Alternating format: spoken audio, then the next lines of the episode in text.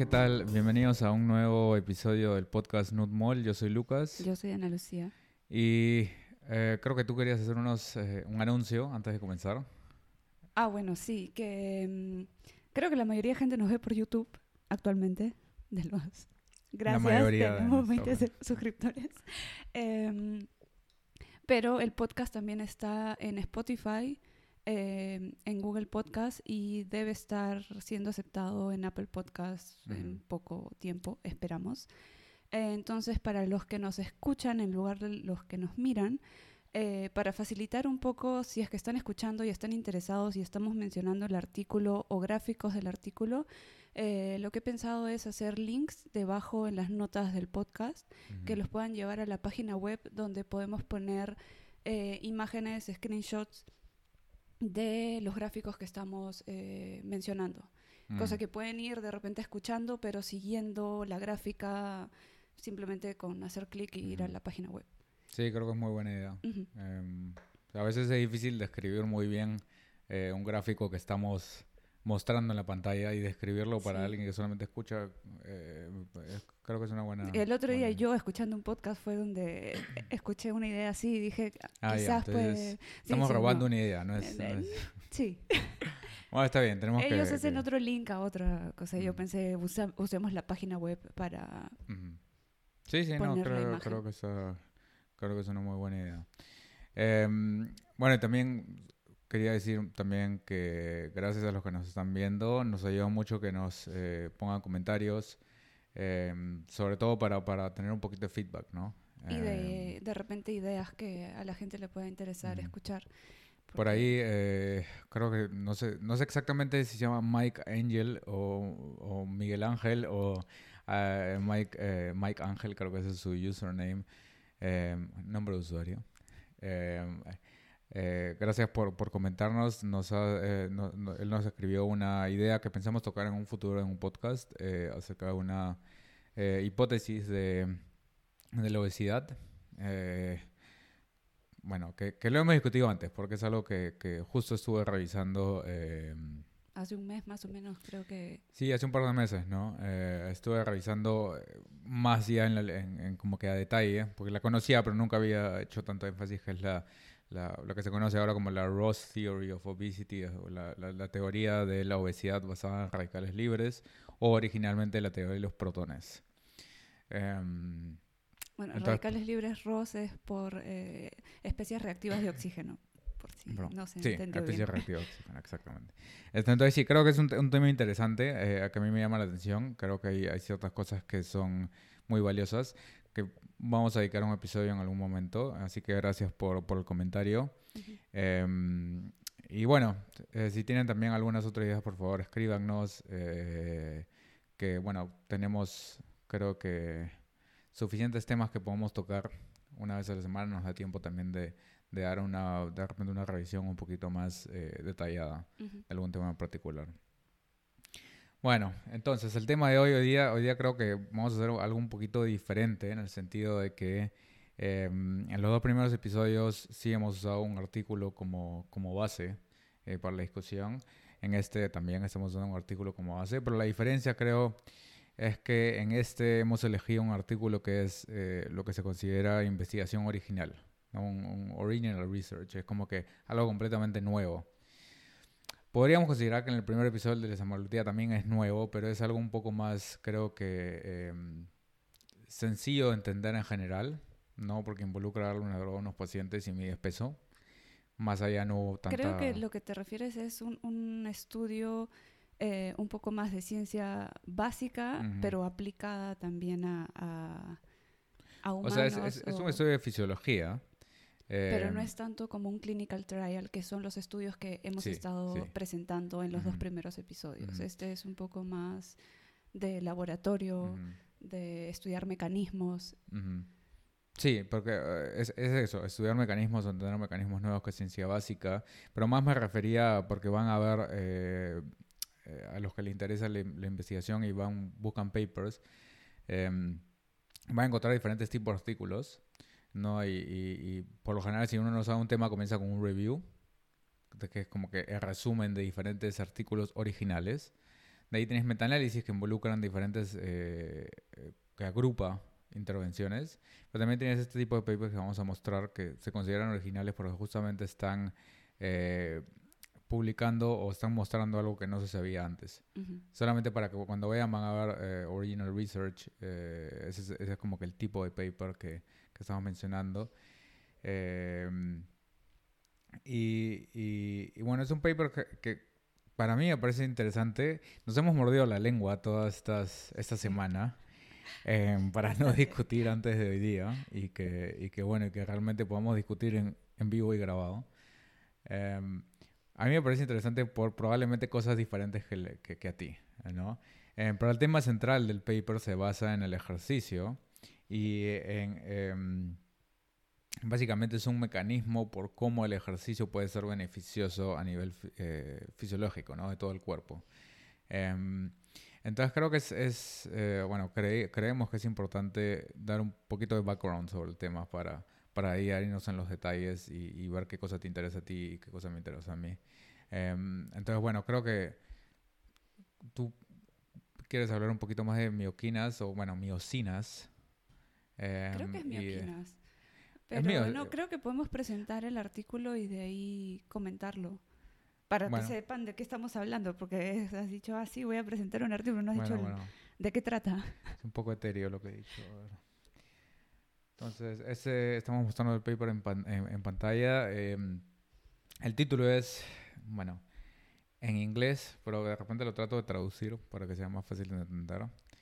Es, a ver cómo lo traduzco. Sobrecarga. Eh, ¿ah? Sobrecarga muscular. Sí, pero... Em, ya. El título es básicamente que vesículas extracelulares derivadas del músculo que ha sido sobrecargado promueve la lipólisis en el tejido adiposo. No es que no era tan fácil, porque había que cambiar el orden de las palabras. Em, entonces, básicamente es, es, un paper en donde han mostrado que es un nuevo mecanismo por el cual eh, el trabajo muscular, que cuando hacemos ejercicio, puede promover la lipólisis en el tejido adiposo.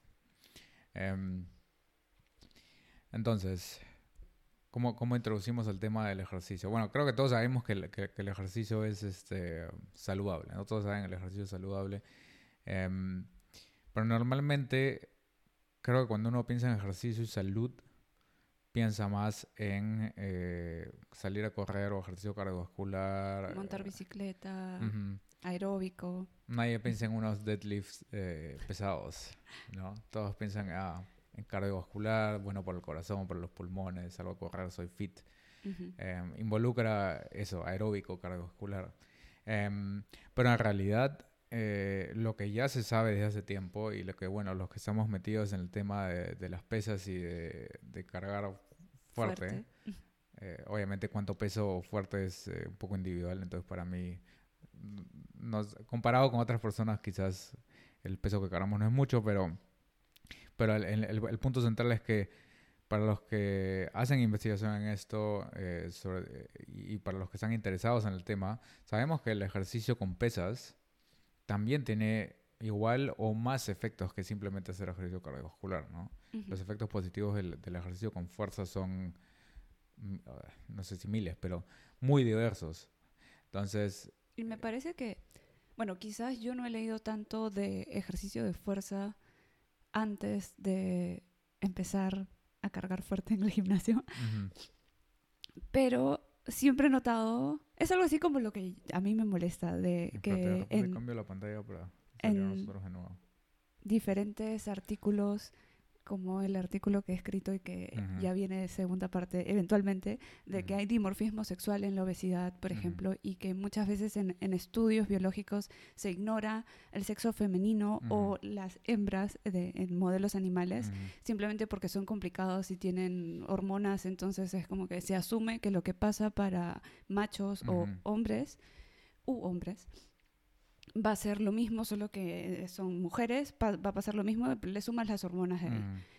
Entonces, son pequeños hombres. Sí, hombres con hormonas, con otras hormonas. Entonces, eh, Lo mismo creo que pasa, y podemos andar en el tema de, de dif- dimorfismo sexual en otro episodio, creo. A mí me gusta. Em, lo mismo pasa en ejercicio. Hay bastante interés en estudiar efectos fisiológicos y mecanismos del ejercicio, pero creo que cuando se habla de ejercicio en lo general en la literatura científica, Mm. más se enfocan en, en ejercicio aeróbico, en hacer correr, en Mm. después de una hora montando bicicleta, Mm. que es válido, pero de repente las, los mecanismos involucrados en los beneficios de ese tipo de ejercicio no son los mismos, definitivamente no son los mismos que en ganar masa muscular a través de ejercicio de fuerza. Es que creo que sí, creo que siempre el, el ejercicio de fuerza se se ha asociado con músculo, con eh, culturismo, Arnold Schwarzenegger. Este, eh, son comentarios que siempre he escuchado desde hace tiempo. Em, entonces he visto más como un punto, como algo estético, ¿no? Como algo como que, ah, quieres cargar pesas porque quieres ser musculoso y quieres este, verte mejor en la playa y no sé, todo lo que deriva de eso, ¿no? Johnny Bravo, básicamente. Vanidad más que ¿Cómo? más por vanidad. Sí, que por- exactamente, exactamente. Entonces, este... Y eso es algo que ha estado así como que metido en el cerebro, en el, colectivo, ¿no? Como, como sociedad no vemos al ejercicio con pesas como algo importante más allá de estética. Ujú. Em, de repente, por ahí en rehabilitación, eh, como, como acompañamiento o como, como acondicionamiento para ciertos deportes, ¿no? Porque la gente le gusta, por ejemplo, mucho el fútbol y saben que, bueno, el fútbol necesitas trabajo muscular para que puedas eh, desarrollarte mejor en, el- en el- en el campo. Pero, pero fuera de eso es como que... mm, Y, y lo hemos visto ahora con COVID, ¿no? Eh, Con todas las restricciones que han habido. perdón. Una de las cosas que, que cerraron o que, que, que cerraron primero y que abrieron último han sido los gimnasios. Porque se- siempre se han agrupado con el grupo de establecimientos de em, ocio.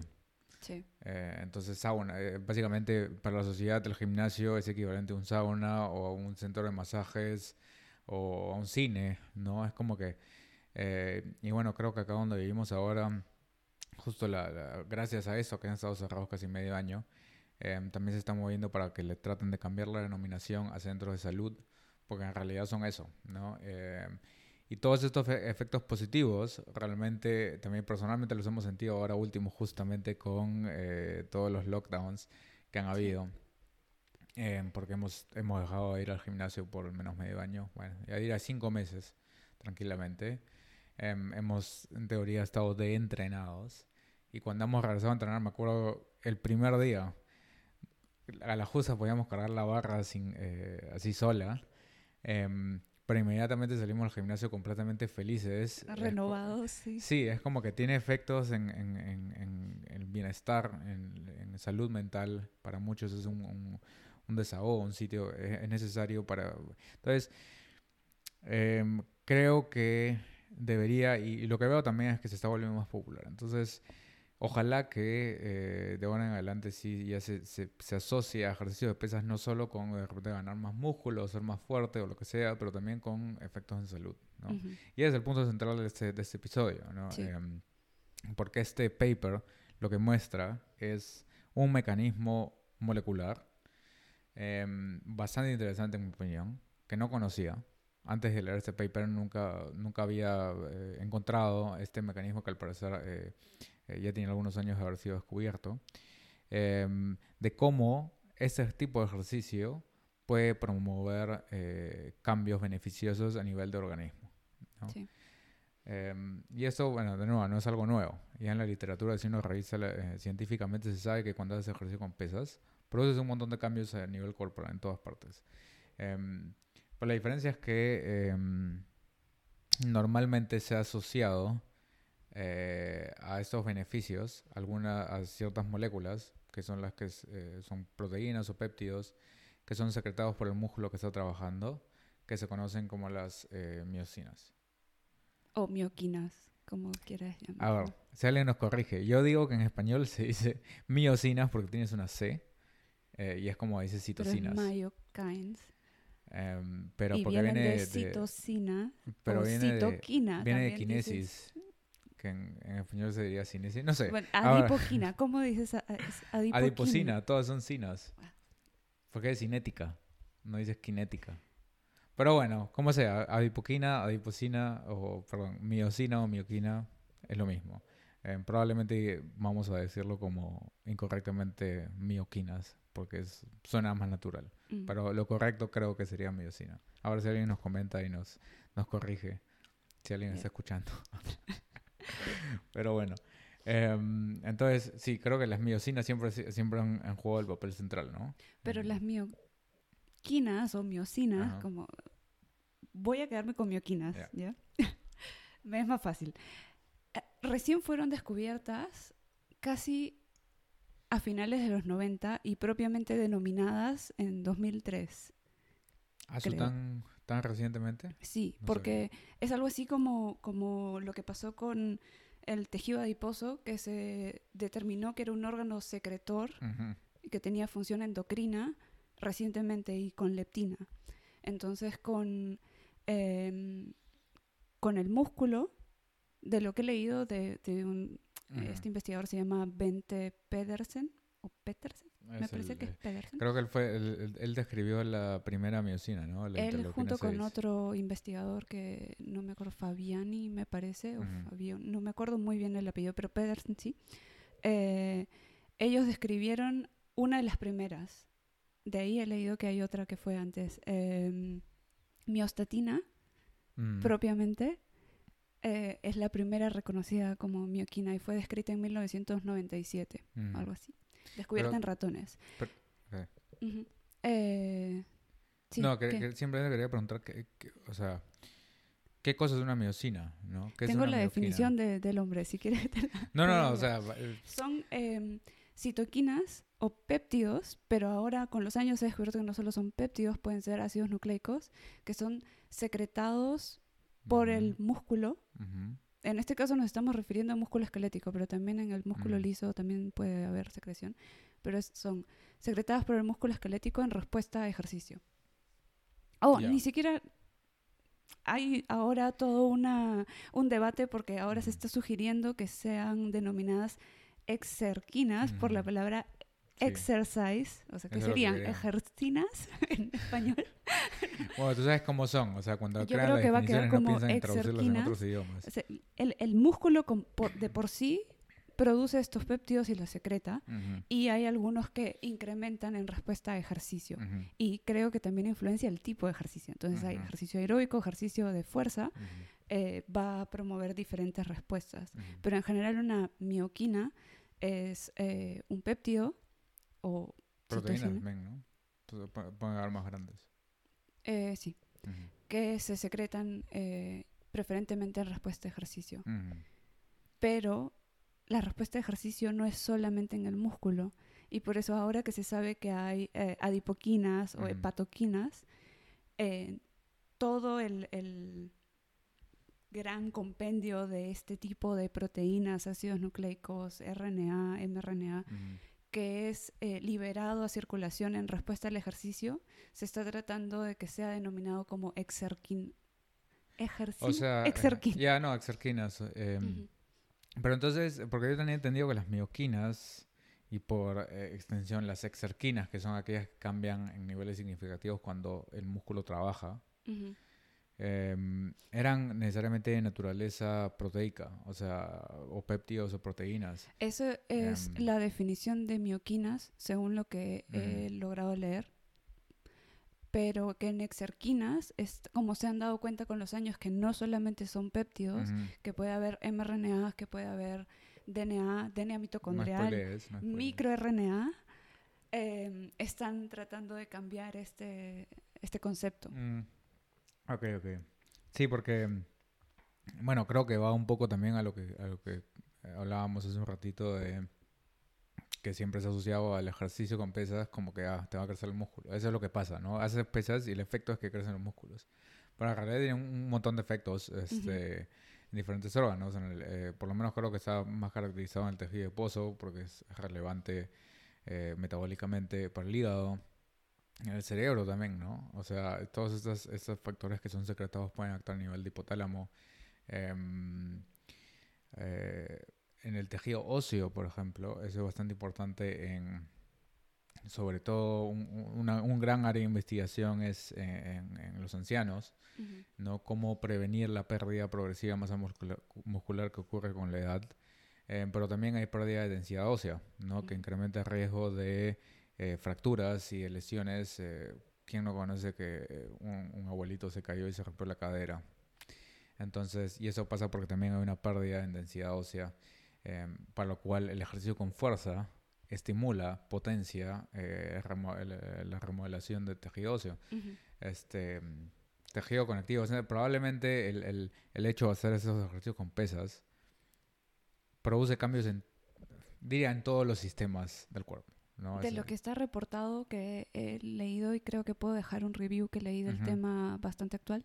Eh, las mioquinas, porque ese es más de mioquinas, eh, tienen efectos en cerebro, hígado, tejido adiposo, intestino, uh -huh. eh, en la vasculatura, en el músculo y también con algunos tipos de el, cáncer. gráfico, ese review? ¿Lo tenemos acá? Eh, sí, es el segundo que está ahí. Acá.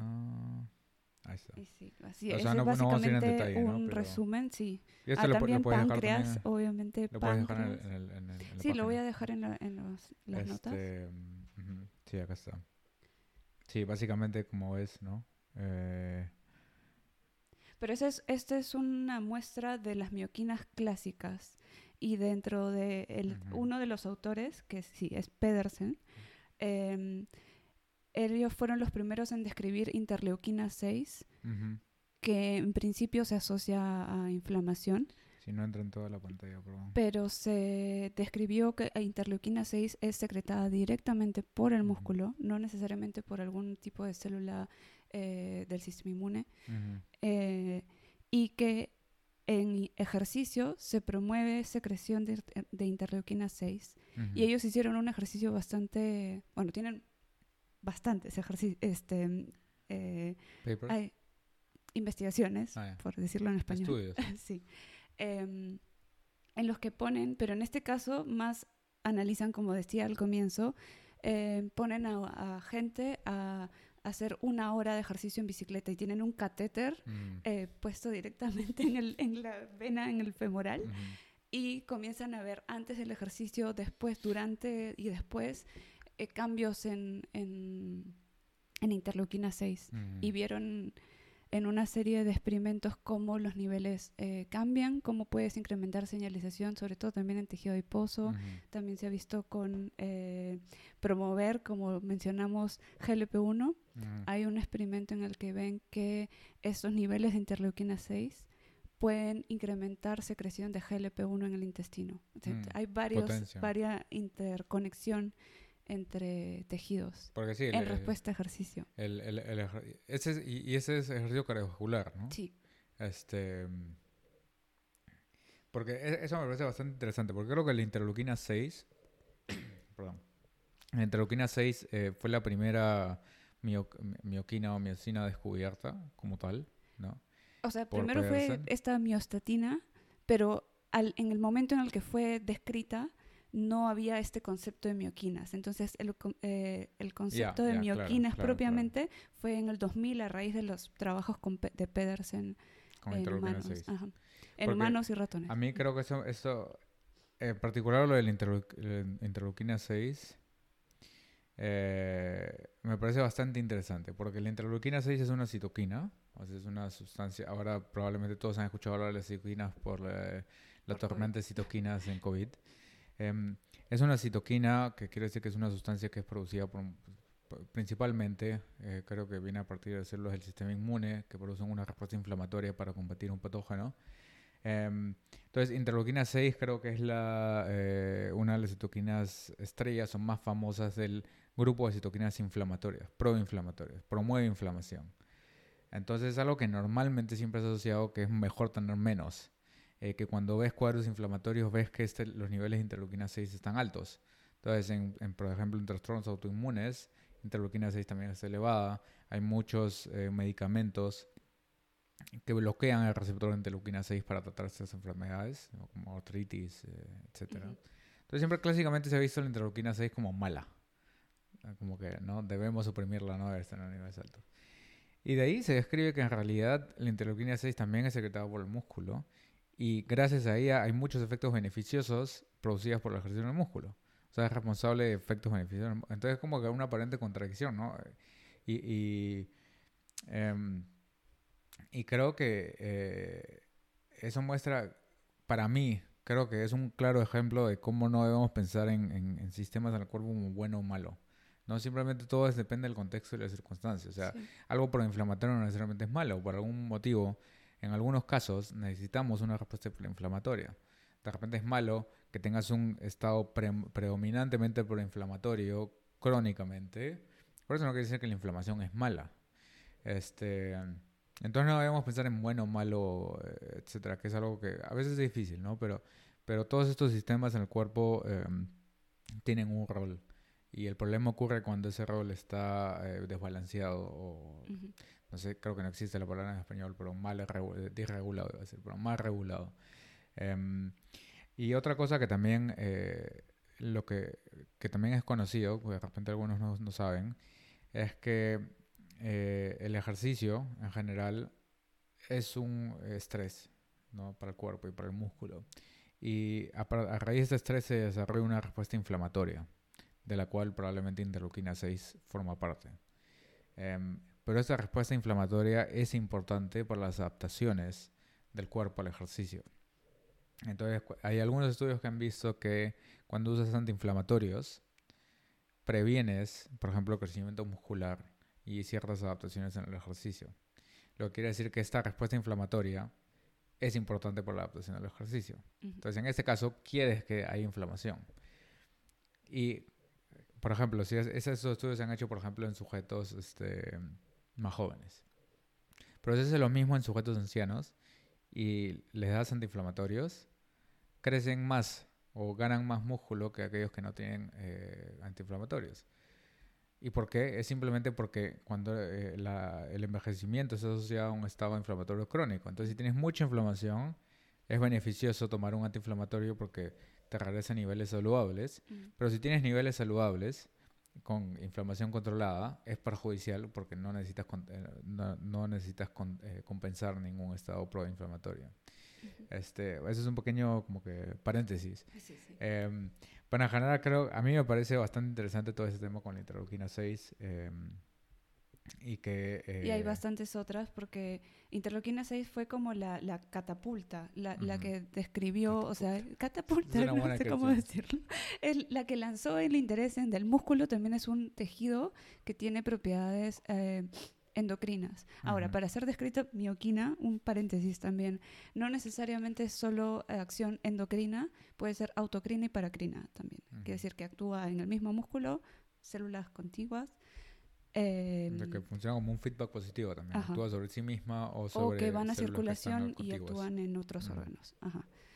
Eh, pero interleuquina 6 fue importante por eso. Es, eh, llamó la atención a que el músculo secreta estas proteínas que tienen función en otros órganos y llamó a que muchos más investigadores comenzaran a encontrar con los años diferentes tipos de péptidos o proteínas que puedan tener esta acción.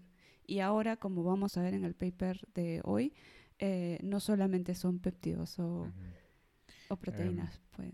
Sí, bueno, entonces para cerrar con el tema de las miocinas o mioquinas o como quieran llamarlas, em, en el gráfico estamos mostrando que va a estar disponible en la página. Em, ya ahora se han caracterizado muchas más eh, miocinas que tienen efectos diversos algo interesante, por ejemplo, es este para mí, el del eh, BNF, que es un factor neurotrófico que normalmente está asociado con eh, mayor neurogénesis o protección a las neuronas contra daño. Em, y que hay ciertas eh, moléculas que se producen en el músculo que pueden promover mayor neurogénesis, o sea, promover coloquialmente salud del cerebro, no prevenir neurodegeneración. Em, entonces sí, probablemente esta figura, que es, este es el, este review es del 2020, ¿no? Es más o menos un, un, state of the art, es como que lo que sabemos hasta ahora. Estoy seguro que de acá a 10 años va, esto, esto va a ser todavía más complicado. Em, Entonces es bastante interesante, vamos a dejar el link ahí para los que quieran eh, ahondar más en este tema.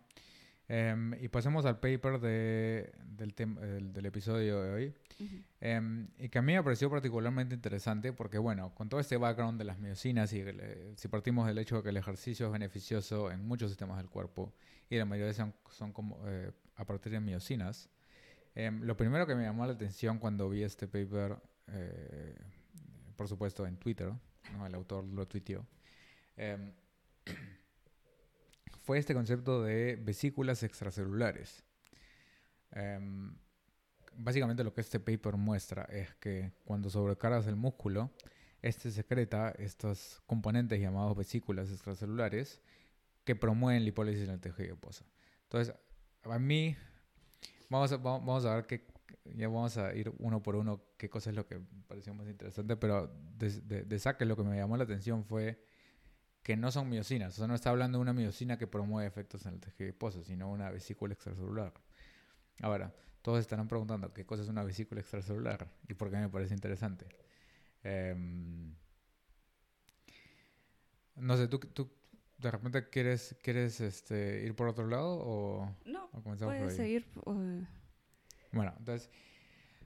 Porque también investigué un poco de vesículas extracelulares y sí, que en general... Em, pero creo que, claro, clásicamente eh, la manera en la que las células se comunican el cuerpo a larga distancia, que se conoce como el mecanismo endocrino, que es que algo eh, va hacia, el torrente sanguíneo y actúa a distancia, es mediante hormonas, que es las que conocemos eh, clásicamente. Las mioquinas pues también forman parte de las secretas, se va al torrente sanguíneo y se va a otro.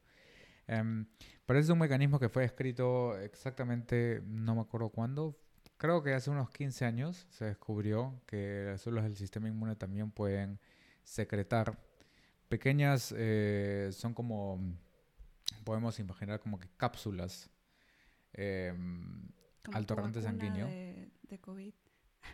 ¿Cómo? Como la vacuna de COVID. Sí, exactamente, es lo mismo que pensé. Eh, entonces podemos usar de repente la vacuna de COVID para... para este, es como una cápsula. La, eh, sí, Sí, es, eh, bueno, si vamos un poquito más atrás, eh, creo que la mayoría o lo importante de saber es que las células eh, están separadas de, o sea, los componentes de las células están cerradas, encapsuladas en una membrana que es lipídica. ¿no? Y eso es lo que separa el afuera de la célula y el dentro de la célula y mantiene las condiciones de la célula de manera adecuada, porque no son las mismas que fuera.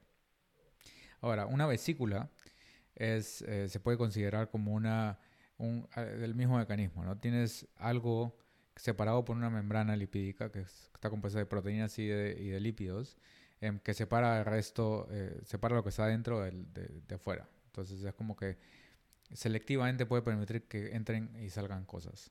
Eh, pero básicamente es como una pequeña, como un pequeño globo o una bolsa, algo que, que separa físicamente.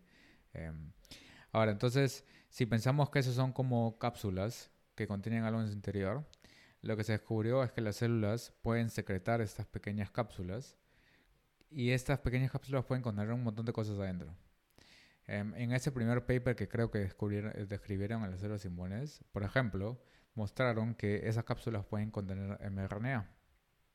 Ahora, me imagino que también la mayoría ya sabe qué cosa es el mRNA gracias a las vacunas, pero eh, el mRNA básicamente es el eh, mensajero que codifica para una proteína, el que hace que, podamos. Entonces, bueno, creo que tenemos que agradecer a la vacuna porque es exactamente lo mismo que está pasando con las vacunas estas nuevas de Pfizer y Moderna. Entonces, las vacunas funcionan porque han metido el RNA que codifica la proteína Spike em, en una cápsula lipídica para que no sea degradado, porque el RNA se degrada fácil. Eh, y una vez que llega a las células, puede ser absorbida y ese RNA va a ser traducido en una proteína, en este caso el spike. Em, entonces, lo que ahora estamos tratando de hacer nosotros, las células ya lo, saben, cómo hacerlo. Em, y ese, ese paper original que estoy hablando eh, mostraron que podían haber RNAs mensajeros dentro de esos eh, compartimientos que podían ser traducidos por otras células a distancia. Entonces expandió completamente la combinación de posibilidades y eh, la manera en la cual eh, las células se pueden comunicar a distancia, porque hasta ese momento conocíamos básicamente las hormonas, o las miocinas o las citoquinas, que son eh, básicamente sustancias que actúan y se unen al receptor de una célula a distancia.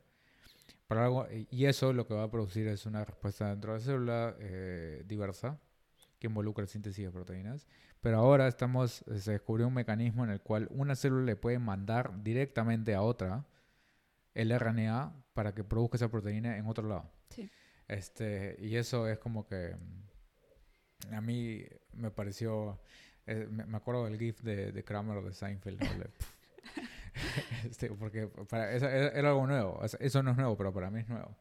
Em, y este paper lo que muestra es que lo mismo pasa en el músculo, que el músculo puede secretar este tipo de vesículas que contienen algún material adentro em, y que eso actúa a nivel de tejido adiposo. Yo también investigué un poco a raíz de, de esto de, de las vesículas extracelulares, em, pero ellos no son los primeros que han visto que el músculo No. puede secretar estas no. em, vesículas. Y esto me llevó a otro artículo que ya quizás si lo mostramos en pantalla mucho, pero em, hay un paper en el 2018 de un grupo, de uno de los dos que fueron los que trabajaron con la interleuquina 6. Ujú. Em, si quieres lo muestras, si no, es ¿Cuál el, es? el tercero de Whitham. El último actor, eh, autor es Mark Febrayo, fue uno de los primeros que trabajaron en, en ver este a la interleuquina 6 Ah, como un una mioquina. Em, entonces ellos en este artículo, que me parece bastante interesante y completo, vieron que em, eh, el músculo puede comunicarse a modo de como envía típicamente mioquinas, pero que las mioquinas también pueden ser enviadas en estas vesículas extracelulares. Ah, y mi- que- mi- adentro. Adentro. Y obviamente adentro no solo hay mioquinas, pero que también puede haber mRNA o microRNAs. Ujú. Y que en respuesta al ejercicio, y en este caso volvieron a probar con ejercicio aeróbico, eh, la cantidad de mioquinas que secretas, o de, perdón, de estas cápsulas eh, que son las vesículas extracelulares, particularmente le llaman exosomas, No, no porque- son lo mismo. pero hay dos tipos, o de lo que he leído ahí, que pueden haber microvesículas o exosomas y todo depende del tamaño de la cápsula. Entonces, ellos dicen que preferentemente en exosomas que son de menos de 200 nanómetros, son microvesículas, vesículas extracelulares de menos de 200 nanómetros, se consideran exosomas y por eso en varios de estos artículos los van a mencionar como exosomas.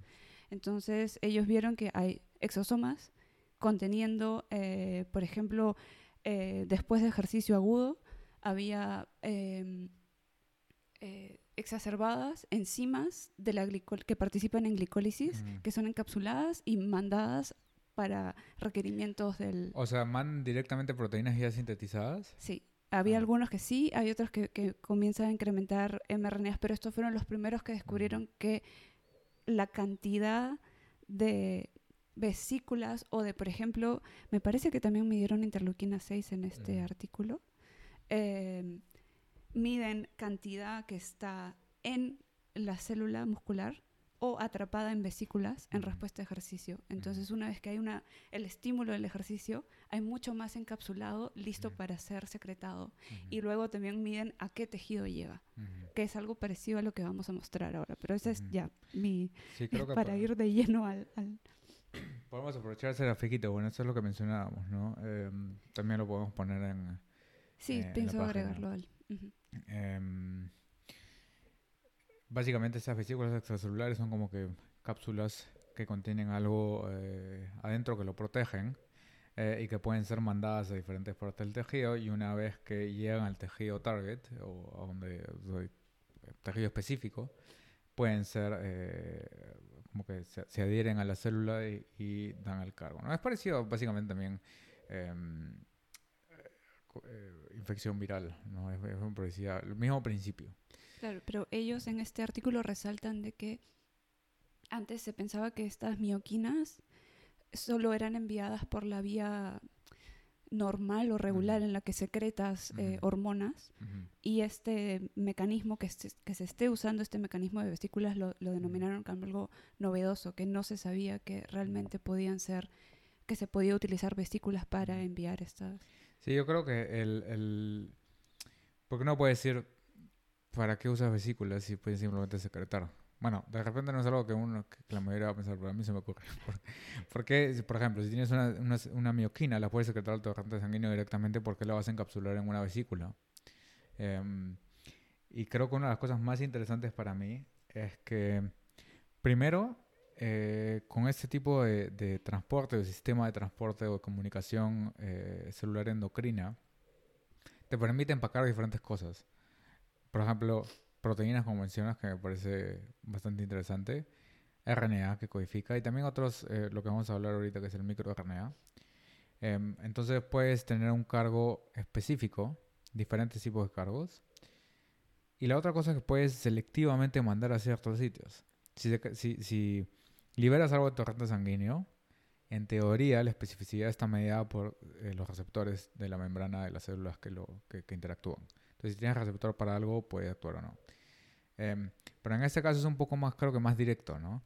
Eh, y es un poco hacia, creo que lo que entiendo está yendo todo este campo desde encontrar eh, y determinar bien la selectividad de los cargos que secreta el músculo para diferentes tejidos em, y la combinación de cosas que puedes hacer con esto, simplemente con, uh -huh. con qué puedes meter en estas vesículas, con qué tipo de receptores o proteínas puede estar en la membrana de estas vesículas, la que determina qué tejidos sí va y a qué tejidos no va es... Eh, bueno, no soy, no soy, muy bueno en matemática, pero me puedo imaginar que la combinación es enorme.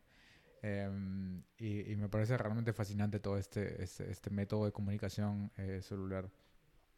Eh, entonces, bueno, espero que se haya entendido un poco este, qué es esto. De repente este, este episodio es un poco pesado en, en, en, cosas técnicas o más biología molecular, pero bueno. Pero creo que es, es, importante que eh, de repente con los yo soy más gráfica, entonces sí, creo sí, que sí. mostrando estas imágenes se puede entender un poco más ahora que creo que vamos a explicar un poco más eh, resultados del artículo, uh -huh. que también son bastante del artículo principal. Sí, bueno, eh, eh, como mencioné, una de las la primera cosa que me pareció interesante fue todo ese mecanismo eh, de comunicación mediado por vesículas. Uh -huh. Pero la otra cosa que me pareció interesante es que el tipo de, de, cargo que tenían estas vesículas en ese estudio era un microRNA. Sí. ¿Qué es un microRNA? Eso sí, de repente no mucha gente eh, que no es eh, bióloga eh, lo conoce. Ahora vamos al paper. ¿Qué es un microRNA? Porque todos conocemos al RNA mensajero, ¿no? Al, al, al que nos hagan en la vacuna, que va a ser transcrito en una... Pero el RNA, en realidad, por si no lo saben, se postula o muchos creen que el RNA fue la primera macromolécula eh, que surgió en los seres biológicos y que ahí evolucionaron eh, las proteínas, etcétera. Porque eh, el RNA no simplemente sirve de eh, como que template para producir una proteína. El RNA también... al huevo la gallina. Ah, bueno, yeah. no, no, no yeah. estoy diciendo que sea así. Estoy mencionando que el RNA ahora lo conocemos por las vacunas y pensamos, ah, el RNA sirve para producir una proteína, pero no solo, el RNA también tiene función catalítica, también puede producir, eh, tiene actividad, puede funcionar como una enzima, las ribosimas son enzimas que son RNA. Eh, eh, pero también hay toda una clase de RNA que han sido descubiertos también, bueno, recientemente, no es tan reciente, pero, pero en términos eh, macros sí, em, que son RNAs que regulan en la expresión eh, o la cantidad, la producción de otras proteínas. Entonces son micro porque son pequeños eh, y lo que hacen es inhibir la producción de ciertas proteínas. Sí. Entonces se han descubierto que hay una gama muy grande de estos microRNAs eh, que actúan a nivel a muchos niveles durante el desarrollo eh, o simplemente como reguladores. Em, y básicamente en este paper lo que han mostrado es que el músculo secreta estas vesículas que contienen un microRNA específico, ¿no? Uh -huh. que es el MIR1. Um, em, y que ese microRNA actúa en el tejido adiposo eh, y lo que hace es que vuelve a los adipocitos más sensibles a los efectos de eh, catecolaminas para promover la lipólisis. -huh. Entonces, lo que está mostrando en ese paper efectivamente es que el, la sobrecarga este es, este modelo de sobrecarga, no es cardio. Es la sobrecarga muscular promueve la secreción de ese factor que actúa a nivel de adipocito y hace que sea más sensible a liberar ácidos grasos, que en teoría es algo, algo positivo porque ayudaría, por ejemplo, a movilizar lípidos del tejido adiposo y reducir el porcentaje de grasa o masa grasa. Em, también lo que hace esto es, sería, normalmente cuando haces ejercicio, em, como es un estrés, aumentan los niveles de catecolaminas. Eh, y si este mecanismo lo que asegura es que de repente haya suficiente energía disponible para realizar el ejercicio, sensibilizando al tejido adiposo a estas hormonas que ya están altas en ese momento. Entonces, eh, y esos, porque estos ácidos grasos pueden ser utilizados por el músculo eh, para hacer ejercicio. ¿no? ¿Querías decir algo? Eh, no, solamente indicar que este mecanismo por el cual se regula y se incrementa la lipólisis en tejido adiposo ha sido em, descrito en este artículo en ratones pero el incremento de la encapsulación y liberación del microRNA, este MIR1, se, se, vio en muestras de ratones y también en muestras de humanos. Ahí está. Ese, básicamente podemos, podemos ir por el final y ahí vamos al comienzo. Entonces este es el resumen de, de, lo, de lo que dieron, ¿no? Tengo problemas en hacerlo de la cantidad suficiente. creo que el zoom tiene que ser un poco más delicado, sí, pero... creo que también nuestra nuestro cuadradito tapa parte de la pantalla. Mm. Entonces, ahí está. Entonces, bueno, sí, básicamente es el resumen del mecanismo que están proponiendo en base a sus resultados, que es que haces ejercicio, el músculo esquelético secreta vesículas extracelulares que contienen ese microRNA, que de nuevo es un eh, inhibidor de producción de ciertas proteínas, es específico. Eso a nivel de, de hipocitos inhibe a ciertas proteínas que al final lo que causa es que aumente la cantidad eh, o la sensibilidad del tejido adiposo a catecolaminas, lo que va a promover un aumento en la lipólisis. Y eso va a aumentar bueno, la disponibilidad de ácidos grasos y glicerol en el tejido sanguíneo que puede usar eh, como energía. Me em, pareció curioso que justo esto ven que es eh, dirigido a tejido adiposo visceral, porque usan ratones, era del epidimal, o white Epidimal es eh, grasa visceral. Y algo que he estado leyendo que se ve en general en diferentes, pero lo más curioso de este artículo o lo que más me gustó es que es con ejercicio de fuerza. Pero estas observaciones de reducción en tejido visceral o en general de la zona abdominal se ve comúnmente en toda una serie de estudios que ha habido de ejercicio de los dos tipos, en que se reduce acumulación de grasa visceral en respuesta al ejercicio, en general, en humanos también. Entonces los autores acá proponen que este mecanismo podría ser uno de los que ayuda a regular. Porque también hay, o sea, también se ha visto, por ejemplo, en respuesta a ejercicio aeróbico, interleuquina 6 eh, tiene este efecto en lipólisis en grasa visceral. Grasa visceral. Em, sí, entonces, bueno, esa es la conclusión del paper, ¿no? Pero em, hay ciertas cosas que, que, me parece interesante discutir sobre los resultados em, que a mí me llamaron la atención. De repente, ¿tú, tienes algo en particular de los resultados que, que te gustaría discutir? ¿O, o qué es lo, lo porque eh, mm. yo como que secuestré la discusión y comencé a hablar de lo que me interesó a mí, pero ¿qué es lo que más te interesó a ti del, del paper en general? Eh, no, de repente es un poco técnica, así como demuestran eh, localización, pero en general eh, con estas vesículas, cómo eh, prueban que una vez que hay este estímulo de ejercicio, uno que se, se encapsula este microRNA en vesículas. ¿Pero cómo lo prueban? O sea, ¿realmente prueban o qué? ¿Cómo, es metodológicamente? ¿Cómo, cómo puedes Bueno, es que metodológicamente no sé si necesitamos... ¿Por qué no? Es nuestro podcast. Podemos hacer lo que queramos. Eh, porque utilizan varias, varios métodos. No, claro, pero, eh, a mí me pareció interesante, bueno, sí, en, en, es, es cuestión de localización. Me, llamó la atención cómo eh, básicamente se puede ver que estas vesículas van hacia un tejido en particular en respuesta a ejercicio y no cuando los mismos ratones o sí, bueno, esto más ha sido en ratones, que se va preferentemente tejido adiposo, eh, me parecía que hígado. Y justo Es- en respuesta a ejercicio. Em, porque lo que hacen básicamente es traquear, ¿no? Usan un, un, un una tipo de vesícula fluorescente Ajá. em, y ahí pueden analizar una vez que, bueno, sacrifican a los ratones, analizan intensidad de fluorescencia en diferentes tejidos.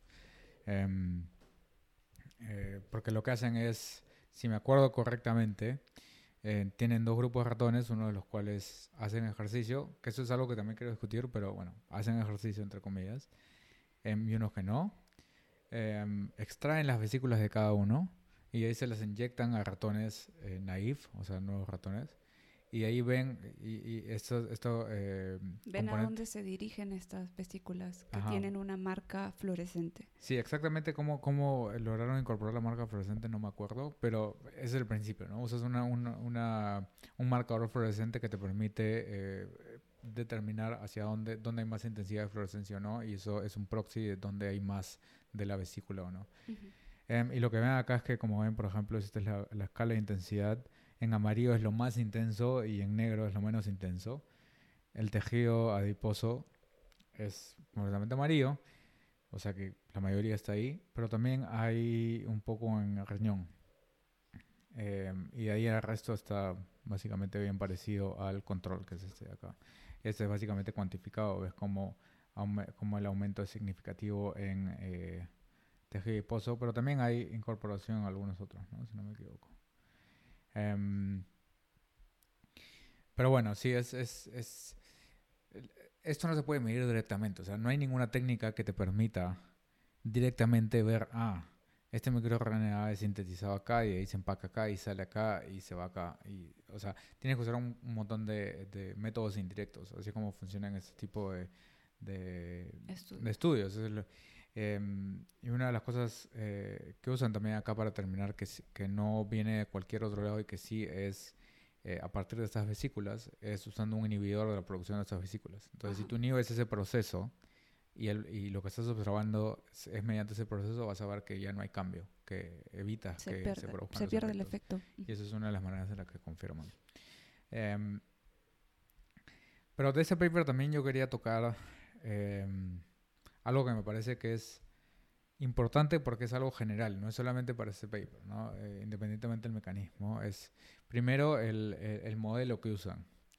Em, porque digo ejercicio, pero en realidad es entre comillas, no, no pones a, una, a un ratón a hacer pesas. No puedes. No hay forma, sí. Entonces, normalmente lo que puedes hacer es los pones a correr. Le- es, eh, normalmente tienen una rueda para que estén activos, porque los ratones necesitan estar activos. Em, pero eso no es un buen modelo para pesas, ¿no? Entonces, el modelo que usan acá es un modelo clásico, que es el de eh, ablación sinérgica. Pero en cristiano lo que significa es que eh, hay, no voy a decir en específico, voy a explicar el concepto, es que para realizar una función, en ese caso, puedes tener varios músculos que actúan en sinergia para producir ese movimiento. Entonces, lo que hacen es, no sé lo que hacen es cortan uno de esos músculos, cosa que eh, si antes un trabajo, un determinado movimiento lo tenía que hacer dos músculos, ahora solo lo hace uno. Y lo que eso causa es que este músculo que está haciendo el trabajo crece. Y se sobrecarga. Entonces es un modelo de sobrecarga progresiva. Y en realidad mucho de lo que sabemos sobre hipertrofia, em, que al final se demostró que también ocurre cuando hacemos pesas, viene a partir de este modelo. Fisiológicamente no es lo mismo que que hacer un- una serie de sentadillas, pero molecularmente lo que produce en ese músculo es bastante parecido. Todo ha sido eh, observado que también ocurre en humanos. Em, eh, entonces, y lo que, lo que más me llamó la atención fue si vamos a básicamente los primeros, el primer, eh, la figura número uno, es que ese es un modelo de sobrecarga que de por sí es bastante em, fuerte, ¿no? Imagínate, es como si, si todo el día estuvieras, o sea, es una sobrecarga que ocurre todo el día, todos los días Sí. comparado con el tipo de ejercicio que hacemos que es intermitente, eh, si, si comparas cuánto tiempo realmente estás haciendo un ejercicio con pesas, en un día es minúscula la cantidad en que tu músculo está sometido a estrés. Ujú. Entonces, en cuestión de proporcionalmente de, de estímulo, este es un súper estímulo comparado con hacer pesas. Es constante. Es constante. Em, es una sobrecarga, pero el grado de sobrecarga eh, es diferente. Ahora, esto lo confirman con, eh, con humanos. de alguna manera, ¿no? Confirman que también se, Confirman se una observó. Entonces lo que, lo que hicieron para confirmar que, o, o para sugerir que puede ser similar en humanos, es pusieron a gente a hacer, creo que, Leg extension, Leg extension, y leg eh, press, ajá, cuatro series. Me, Ujú. parece. O me sea, parece que ejercicio de fuerza. extension. y midieron pre y post, a ver si se producían los mismos cambios, y sí, creo que fue después de media hora, o sea, algo bastante agudo. Em, sí había una disminución de esa cantidad en el músculo. Eh, porque la manera en la que observan es que haces ejercicio, la cantidad de este microRNA en el músculo disminuye porque está aumentando la cantidad que está secre- siendo secretada. Claro, en- que está siendo en- empacada en estas vesículas y que está siendo secretada Entonces, otros lo que deberían observar y lo que observan en realidad en tanto en ratones como en, en humanos es que después de hacer ejercicio, los niveles de este microRNA en músculo bajan, pero los niveles en sangre suben, porque está secretando todos los que ya tenía. Em, pero lo, lo que me parece más interesante, bueno, todo me parece más interesante. Lo que me parece interesante de eh, mencionar, que es algo que los autores no mencionan, eh, que no sé si algún reviewer se dio cuenta cuando estaban haciendo la, revisión del artículo, es que si ves, em, el principal cambio se da al día 1 y de ahí comienza a, este, a bajar y se mantiene eh, bajo, ¿no?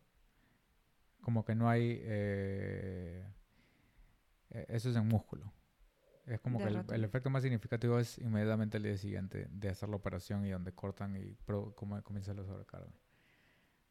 Pero el nivel en, en plasma, o sea, en la sangre, que al final va a ser disponible por tejido adiposo, regresa a niveles basales al día 3. Entonces, al final creo que lo más importante es esto, es cuánto de estas vesículas está disponible por el tejido adiposo en sangre. Entonces ves que aumenta significativamente día 1, sigue elevado en día 2, para el día 3 regresó como estaba antes. Y eso es curioso porque si esto lo busqué, porque m- me puse a pensar, si este, me- si este mecanismo representa un eh, mecanismo que es beneficioso del ejercicio crónico, deberías ver que se permanece alto a lo largo del tiempo. Pero en realidad si a los, a los tres días regresa como era antes. Entonces, esto me sugiere que de repente es algo un poco más agudo. Em, y que si es que media algún efecto crónico, em, no sé, no estoy muy convencido porque O sea, esperaría que los niveles se mantengan altos a lo largo del tiempo. Mencionan en sus limitaciones que sí que hay que tener en cuenta las diferencias en lo que es hacer ejercicio como un Ujú. humano, que no es que todo el día constantemente estás cargando un peso, Ujú. que el tipo de cirugía que se ha hecho a estos ratones muestra, es como que constantemente por varios días Ujú. Tienen esta sobrecarga. No, claro, es- o sea, o sea, sí, sí entiendo esta parte. eh, O sea, mecanísticamente sí puedes usar ese modelo para entender mecanismos moleculares de hipertrofia. eh, pero extrapolarlo a que eso va a pasar cuando haces ejercicio, bueno, eso de alguna manera lo, lo vieron de manera aguda después de hacer ese ejercicio. Pero lo que me refiero es que si tienes algún factor que va a explicar los efectos beneficiosos del ejercicio a largo plazo, debería ser un factor que permanezca elevado, que es el cambio. Pero tú se crees mantenga. que en un ratón va a permanecer, o sea, creo que puede haber un mecanismo de compensación de que como constantemente tienes este estímulo, eh, su organismo se acostumbra y no ser- necesitas este incrementar esta señal. Eso en un ratón. De repente en humano que la, la- el estímulo va a venir por pulsos cuando tienes el ejercicio, probablemente ahí se vea el efecto y de repente es mejor si es que es algo agudo justo después del ejercicio. Ujú, Sí, tiene sentido. Este, pero sí, me parece interesante porque sí, como lo que me acuerdo que leí, simplemente mencionan, ah, regresa a niveles basales Sí. el día O sea, 3 y, sí, y sí. ahí lo dejaron, ¿no? Pero este, también podría ser dada la severidad del estímulo, ¿no? Porque como dices, esto es una sobrecarga continua todos los días, todo el día. Em, entonces quizás ya saturaste todo el sistema. Y, Y por eso el periodo me parece que es bastante corto. O sea, me Sí. imagino que después del día 3 los sacrifican. Eh, No, no, No me- no- eh, supongo, no. porque tienes que hacer esos análisis a diferentes días. pues, Sí, sí. entonces, em, pero, eh, pero sí, entonces de repente esto simplemente representa que con un estímulo muy intenso vas a tener una respuesta bastante acelerada, pero ahí vas a regresar al basal porque ya, es, eh, ya, so- ya sobresaturaste. Entonces alcanzar esto en humanos de repente no es tan fácil por el mismo hecho de que el tipo de ejercicio que hacemos es un poco más intermitente. Es, bueno, un poco más. Es más intermitente y más agudo. Este... Y la otra cosa relacionada a esta es que en este modelo, em, en realidad, en este, eh, o sea, me pregunté, ¿no? Es si hay alguna correlación entre eh, la secreción de este factor y hipertrofia. O sea, ¿qué está causando esta secreción de factor? ¿Es el, ¿Es el estímulo en sí o hay una correlación con que el músculo crezca y se vuelva más fuerte? Ah. Este... Entonces, ¿es pérdida de sensibilidad en la respuesta? No, y lo que, y lo que vi es que no, porque en, en modelos, en este modelo, el músculo sigue creciendo y creo que su pico de crecimiento es el día 15. Ah. Este, y acá ves que el día 3 ya regresa a este nivel basal. Entonces, creo que eso está desacoplado del hecho de que si el músculo crece o no, y me parece que es más una respuesta aguda eh, al, al, estrés, a la contracción, porque en, en, verdad que el músculo crezca es una respuesta adaptativa que ocurre a lo largo del tiempo pero hay muchas cosas que ocurren simplemente a nivel agudo por contracción. Cuando el músculo hace actividad o se contrae, hay muchos efectos agudos como la secreción de interleuquina 6, sensibilidad a la insulina. Este, entonces hay muchas cosas que son debidas a que simplemente que el músculo se está contrayendo y otras que son derivadas de que el músculo ha crecido. Temporalmente son diferentes. Entonces esto me parece que es más, entra en el primer campo eh, de respuesta a contracción muscular y que no está relacionada con crecimiento muscular. Em, pero sí, es, es eh, me parece curioso y ya son de repente detalles particulares que, que, ya ves como a ti te llama la atención algo y a mí me llama la atención otra cosa. Sí, me, y, me parece curioso y también me parece que abre eh, bastante el campo para estudiar diferentes tipos de microRNAs, diferentes tipos de vesículas que son secretadas, que van a diferentes tejidos. Entonces, me, parece que en un principio, eh, cuando se... lo que pasa es que los microRNAs son secretados por básicamente todas las células. Eso es un sistema normal que tenemos para regular expresión de RNA. Y no, eh, bueno, sí. Actúan a nivel de proteínas. Sí, sí. O sea, de, cantidad de proteínas. Pero algo que, vi que hace unos años la moda era determinar qué microRNA se expresan particularmente en un tejido u órgano en particular. Entonces, eh, para usarlos como marcadores de enfermedad. Eh, entonces, saber que también puedo empacarlo en, en, un tejido y se envía a otro abre todas otras posibilidades de tratamientos. Sí, o sea, puedes dirigir eh, microRNAs específicos, es cierto. Porque también hay, bueno, toda una relación entre microRNAs y diferencia de expresión de microRNAs en cánceres o en algunas ciertas enfermedades. Por ejemplo, este microRNA 1 está bastante relacionado con cáncer, que hay un, en, muchos cánceres ves que hay un o sea, que hay menos microRNA 1 del que debería. Este, sí, entonces también terapéuticamente o para aprovechar ese sistema podríamos eh, encontrar podría ser muy útil, ¿no? Para diferentes cosas. Em, entonces, bueno, creo que ya ha sido bastante eh, pesado en cosas y en detalles, pero bueno, al final somos nutrición molecular, entonces tenemos que hablar de esas cosas y es lo que nos gusta y sabemos. Em, pero quería cerrar un poco con, con, con qué podemos sacar de ese estudio o de toda esta discusión es que, bueno, primero todo lo que discutimos de que el ejercicio con pesas debería ser, debería ser visto como algo eh, que promueve salud y no solamente estética, eh, que sea hay un, un, papel importante para la prevención de enfermedades crónicas.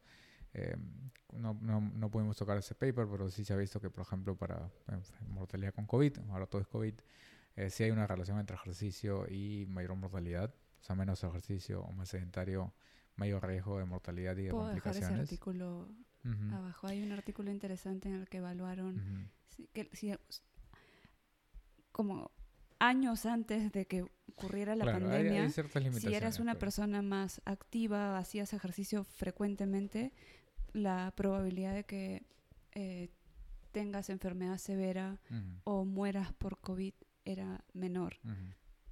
Y sugieren que el ejercicio es algo uno de los factores de riesgo. O sea, inactividad física es un gran factor de riesgo y es algo que nosotros podemos modular. Es modificable. Ajá. Es de los factores el que más podemos modificar. Y eso también se conoce eh, en la literatura. Hay una fuerte asociación entre poca fuerza muscular y mayor riesgo de mortalidad total. Entonces, mientras más débil eres, más riesgo de morir tienes. Entonces es importante que seamos fuertes y desarrollar nuestra capacidad de tener fuerza. Em, que es independiente de cuánto músculo tengas. Una vez que corriges por fuerza, la cantidad de masa muscular no es un tan buen predictor de, de riesgo de mortalidad. Entonces, es mantener la funcionalidad del músculo y la fortaleza del músculo y todo ese sistema. Em, entonces, eso, es uno. El, el, ejercicio con pesas es muy importante y creo que es esencial para una, una buena salud. Y lo otro es que una pregunta que es creo que muy válida. Es como que si yo no quiero aumentar músculo, no quiero ser muy musculoso, no quiero ser powerlifter o no gano músculo, ¿debería hacer ejercicio? O sea, ¿hay algún beneficio del ejercicio con pesas que no implique ganar músculo o ser muy fuerte? Y creo que este paper muestra que sí, que tienes estos mecanismos que al parecer están desacoplados de la hipertrofia, porque como vemos, este, bueno, eso, es algo que vi temporalmente, al parecer no hay mucha correlación. Em, puedes ganar fuerza, en, por ejemplo, en, pocas repeticiones sin ganar mucho músculo. Entonces, todos estos efectos, que sobre todo todos estos eh, efectos a nivel muscular agudos, o sea, que ocurren cuando haces el ejercicio y justo eh, producidos por el hecho de que estás haciendo ejercicio y no porque estás volviéndote más fuerte y no porque tu músculo está creciendo, son igual importantes. Por ejemplo, si esto, esto ocurre a nivel agudo, vas a promover más lipólisis en tejido eh, adiposo visceral, que por lo general es el que no ves. Entonces físicamente puedes decir, ah, no estoy bajando porcentaje de grasa, me veo igual, pero estás promoviendo eh, eh, turnover y lipólisis en el tejido graso visceral, que es el que trae más problemas metabólicos. Entonces, de por sí, hacer ejercicio es importante para todos. Y creo que los efectos beneficiosos no están restringidos a que ganes músculo o a que ganes fuerza. Este, y eso es algo creo que Em, también, bueno, es mi opinión personal, no sé si estás de acuerdo.